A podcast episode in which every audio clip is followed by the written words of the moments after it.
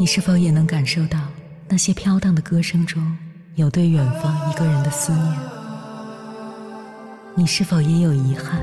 那些装进信封却始终没能寄出去的千言万语？你是否也走过从南到北那漫长的路？遇见，也错过那东来西去的人。当往事随风，亦成风。凌晨时分，跨越千山万水，讲述和倾听我们的故事。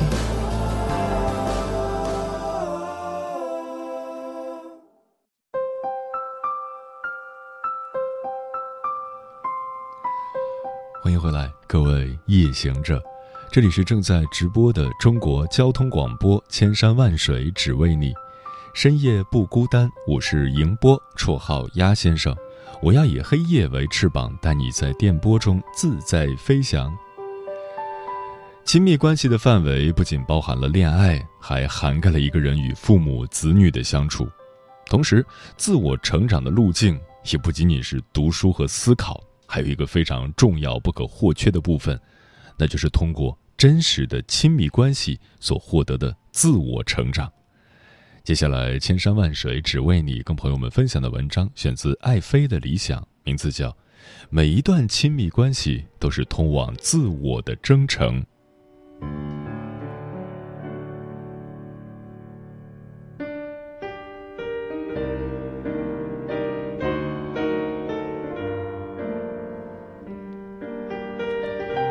我时常收到一些读者在亲密关系中受伤的留言，也遇到不少带着破碎的心来找我的咨询者。亲密关系对我们很重要，但往往也十分伤人。该如何处理亲密关系里的各种痛苦呢？分享三个非常有效的原则给你。原则一：既能投入，又能抽离。什么是投入？投入说的是沉浸于当下的事情和情绪中。抽离又是什么呢？抽离和投入刚好相反。他说的是跳出当下的事情和情绪中。生活中，我们绝大多数人都是时刻投入的，但只有投入是不行的，你会被事情和情绪裹挟，沉沦其中，无法翻身。时刻抽离呢，也不行。只有抽离，你永远也体会不到人生的妙处，体会不到人生中那些细微的动人之处。只有既投入又抽离，知道何时投入，何时抽离，你才能既领会到人生的妙处，又能避免不必要的痛苦。真正的生活高手都是既能投入又会抽离的人。这个道理用在亲密关系的处理上也同样适用。当你在全情体验这份爱的美好时，就彻底的投入进去，尽情去爱，去享受每一个爱的当下。去体验每一刻爱的细节与感受，这些都是非常必要的人生体会。因为投入能让你深刻且彻底的体验每一次爱的过程。当你面对激烈的争吵或者遭遇分手、离婚、永别难以自拔时，就应该抽离出来。因为投入会让你沉浸于当下的每一个细微的感受与情绪中，而这时的感受与情绪恰好都是苦的。如果继续保持投入状态，你会备受折磨，饱受煎熬。所以你需要由投入转为抽离。怎么抽离呢？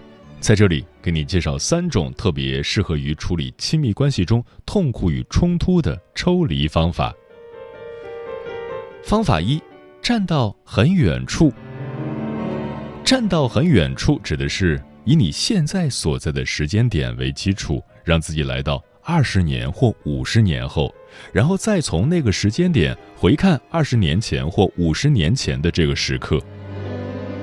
举个例子，假如你现在刚与另一半分手，非常痛苦，不知如何是好，那么我想请你闭上眼睛，感受一下。假如你来到了二十年后，也就是二零四一年，然后再回看二零二一年发生的一切，这时你会有什么样的发现？二零四一年的你，也许已经生儿育女，也许正走在自我探索的路上，也许已经开了你的第一次画展，或是出了你的第一本书。当回看二零二一年这一切时，你可能忽然发现，正是因为这一年的这样一个挫折，你对自己有了一些非常重要的认识，而这些认识让你在之后的亲密关系与人生之路上越走越稳，并最终来到了这里。这时你恍然大悟，原来这个挫折竟然是个礼物。这就是站到很远处的抽离之法。它能让你跳出现在的境遇，从更远的时间点去看当下，从而找到解决之道与宽慰之法。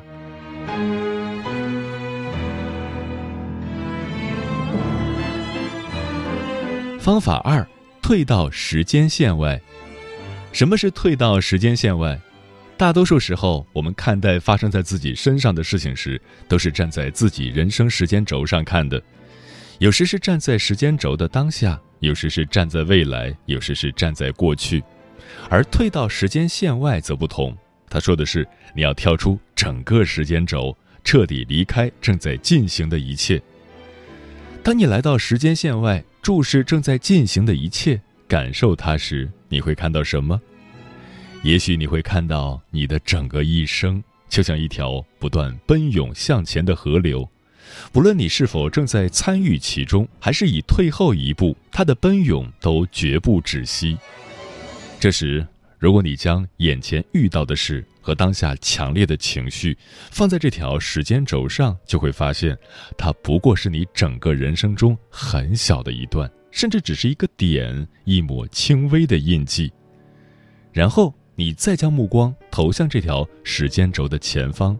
你会发现，前面的路其实还很长，生命中还有很多美好的可能性正在等着你去探索和创造。这时，眼前痛苦和焦灼的情绪开始逐渐变淡，变成了人生长河中一个小小插曲，一段小小过往，或者只是一抹淡淡的印记。你的内心开始走向宁静平和。每次在我遇到亲密关系中的困境，被眼前情绪深深困扰的时候，我都会尝试离开，像个局外人似的看着眼前奔涌而去的时间轴，看着他的过去、现在和未来，然后我就会平静下来，意识到人生还很长，不必急于一时，人生还有很多美好的可能性，眼前的痛苦只是生命中的一段经历。也许在未来某一天，再想起这段经历的时候，我不但不会感到痛苦，反而还会觉得珍贵。这就是退到时间线外的抽离之法。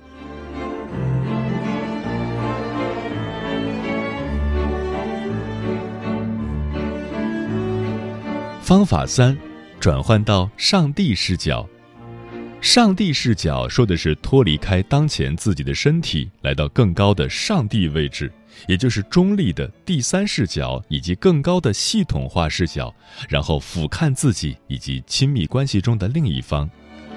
你可能会看到你身上一些平时从未察觉到的东西，以及对方身上的一些从未察觉到的东西。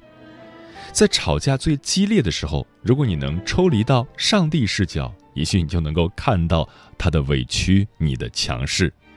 或者是发现你们二人在情感投入上的极度不平衡，又或者是你们二人的争吵让父母和孩子受到了极大的影响。这些东西可能是你在作为你的时候根本无法看到的，而当你来到了更高的、更中立的第三视角，也就是上帝视角的时候，你的注意力从自我的强烈情绪中解脱了出来。于是，你看到了其他人的感受、想法、情绪。这时，你不仅能够看到自己，同时还看到了整个系统。实际上，不论是对待感情，还是对待生活、工作中的很多痛苦，我们都既要学会投入，也要学会抽离。用投入去深刻体验真实细腻的人生，用抽离去避免情绪带来的过度伤害。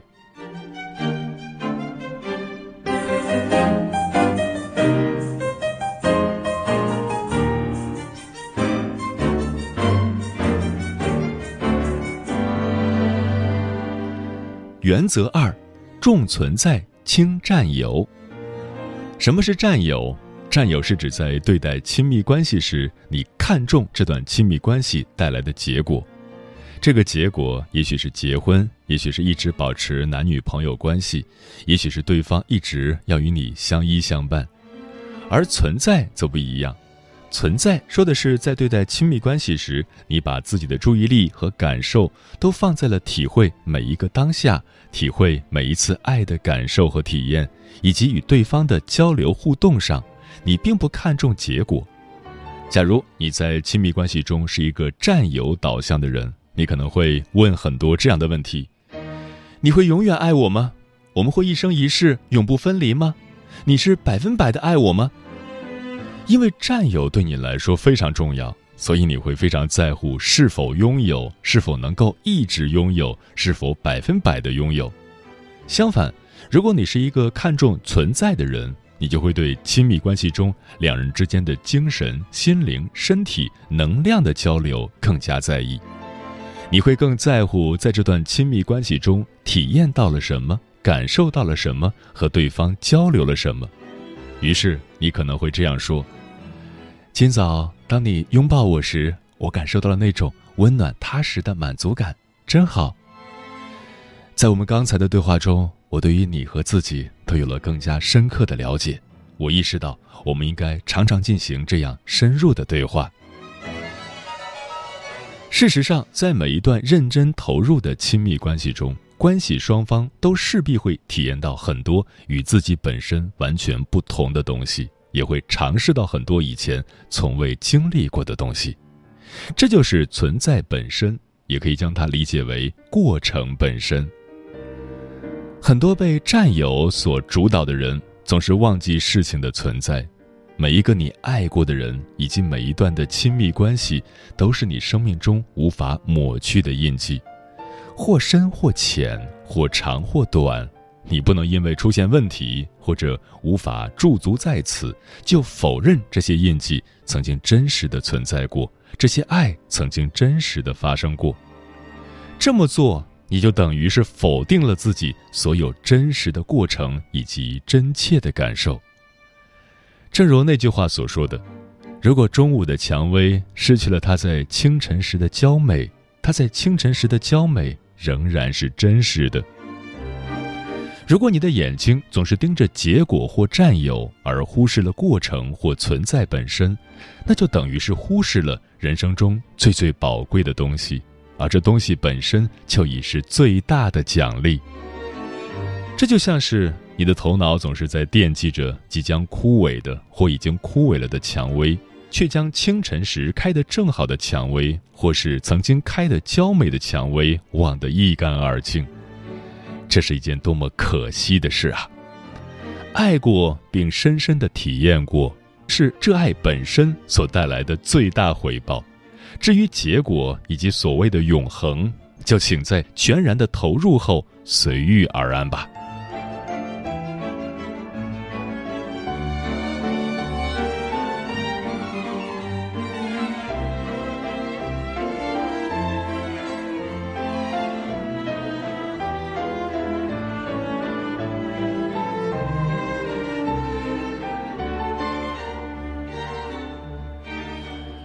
原则三：每一段亲密关系都是通往自我的征程。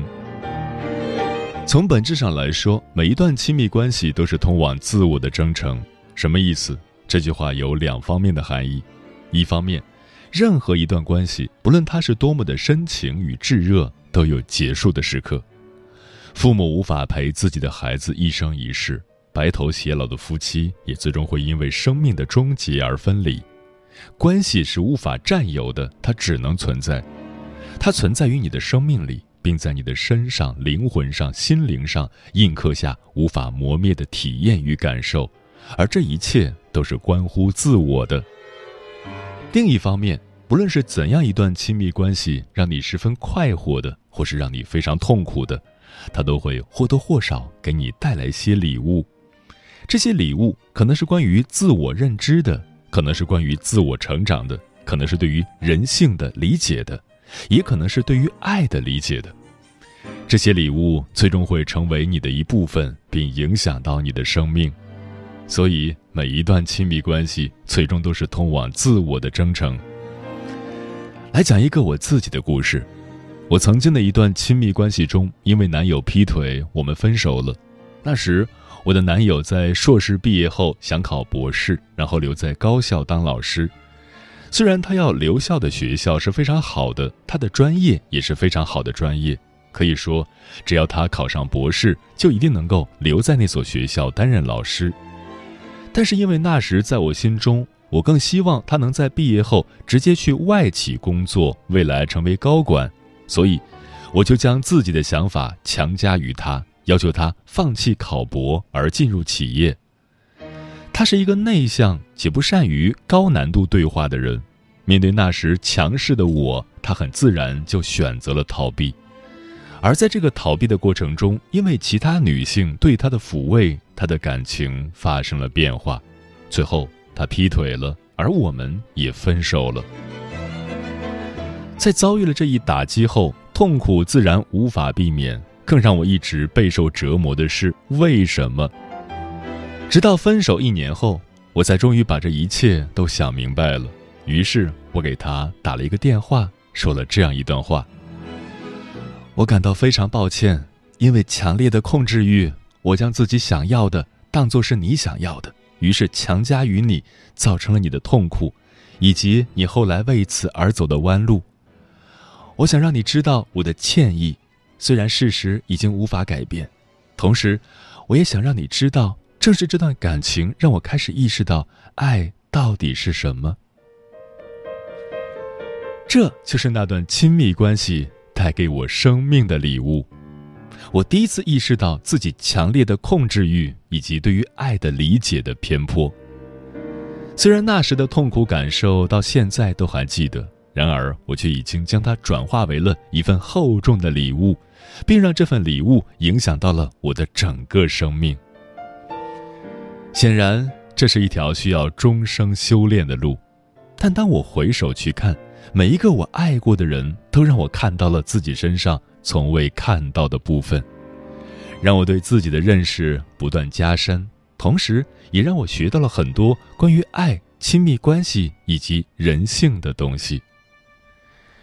一段真实投入的感情，即便分手，它带给你的也不仅仅只有伤痛，它还会为你带来觉察、领悟、思考和成长。希望你不要把它像垃圾那样扔到一旁。而是感恩它，然后继续你新的征途，走向越来越棒的自己。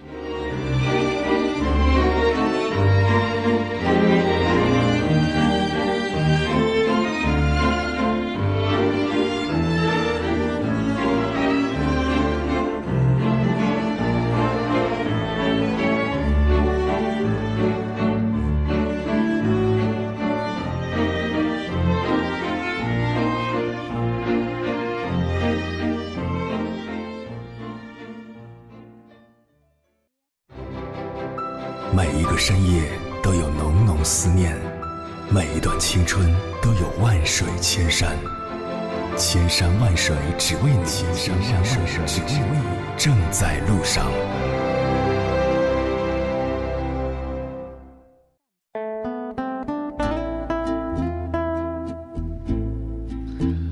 感谢此刻依然守候在电波那头的你。这里是正在陪伴你的千山万水，只为你。我是迎波，绰号鸭先生。我要以黑夜为翅膀，带你在电波中自在飞翔。今晚跟朋友们聊的话题是关于亲密关系的那些困惑。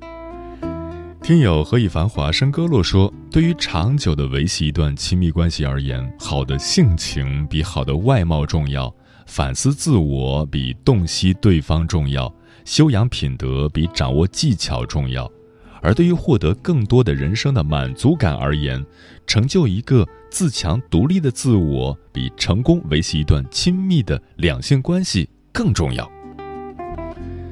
专吃彩旗的鸟儿说：“亲密关系基本是来自内心的喜爱和认同，任何一种关系都需要维护，哪怕是自己的父母，如果长时间没有沟通和交流，也会慢慢变得疏远。”和爱人、知心朋友也是一样，只有真心对待，亲密关系才会长久。放手回归说，小的时候和朋友们一起上学，一起玩，一起放学，有好吃的一起分享，就连一块糖也分着吃，不用维系，自然而然。长大了，三五好友，一两知己，你笑我会同你一起笑，你哭我陪你一起哭，如同亲人扎根心中，风吹雨打坚不可摧。缘分真奇妙，喜欢就是喜欢，不需要理由，简简单单。明月千里故人稀说，在亲密关系里，不论是亲子还是伴侣，长期放任对方对你有意或无意的伤害。默默忍受委屈，是对亲密关系的一种破坏。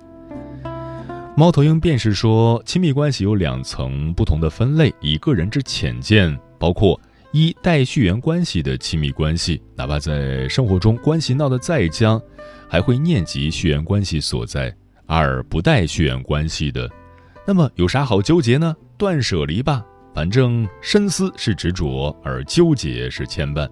至于困惑的理由，其实也很简单：把人想复杂了，或者是把事情想深沉了。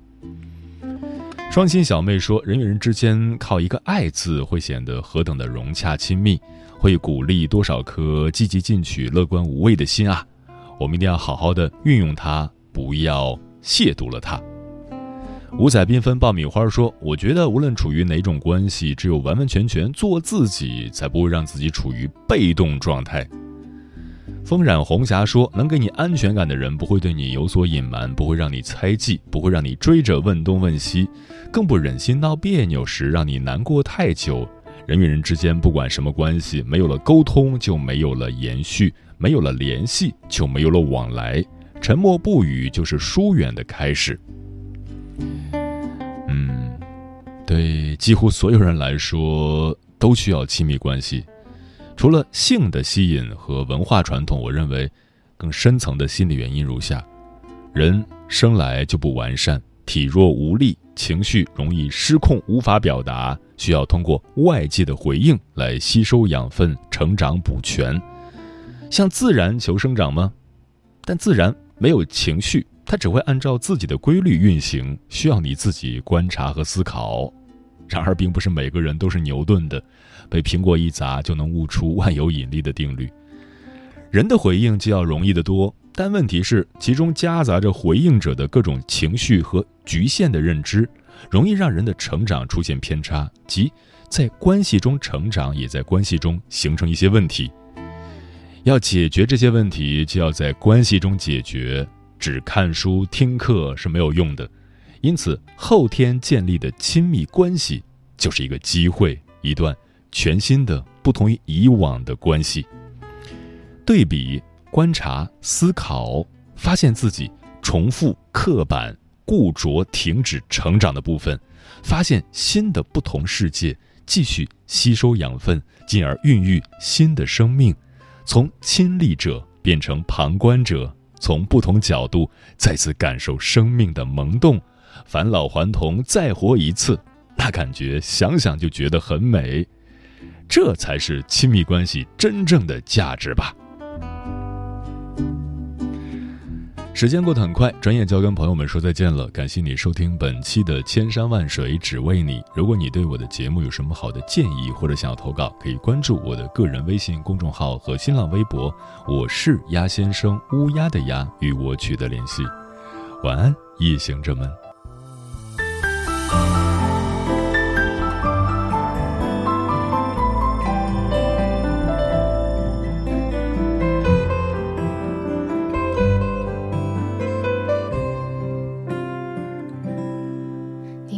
下眼睛像夜空闪烁的恒星为我所有不